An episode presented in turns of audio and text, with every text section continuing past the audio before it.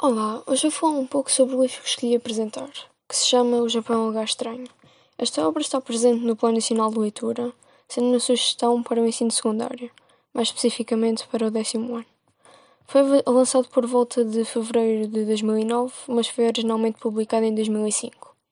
É uma edição da Tinta da China, que foi traduzida por Carlos Vaz Marques. O seu autor é Peter Carey, nascido em 1943 numa pequena cidade na Austrália. Atualmente vive em Nova York. Uh, o jornalista escreveu vários romances, contos, livros de ficção, tendo sido alguns deles premiados. Eu optei por esta obra porque acho o Japão um país muito interessante e gosto bastante da sua cultura. Trata-se de um livro que se pode inserir no género de viagem. Resumidamente, a obra foca-se na história da viagem de Peter com o seu filho Charlie a Tóquio. A ideia de fazer esta viagem surgiu da paixão de Charlie pelo mundo do anime e do mangá. O escritor, como se queria aproximar um pouco mais do filho, sugeriu então visitar o Japão. Porém, Charlie não se mostrou assim muito animado, porque, apesar de gostar da ideia de visitar o país onde sonhava morar um dia quando fosse mais velho, ele não queria visitar o verdadeiro Japão.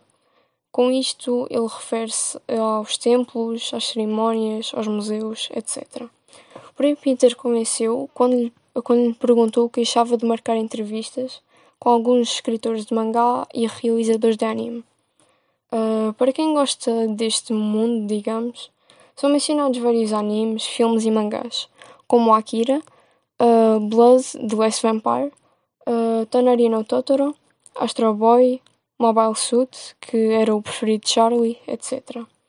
No livro são mencionados alguns acontecimentos, como os bombardeamentos de Hiroshima e Nagasaki, uh, que decorreram durante a Segunda Guerra Mundial.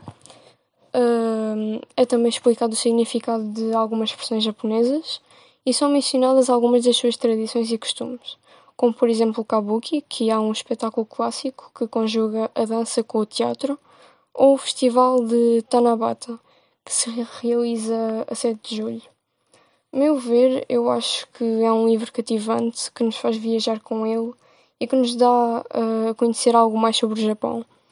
Uh, pessoalmente, eu recomendo este livro a todos, especialmente a quem é mais ligado à cultura japonesa.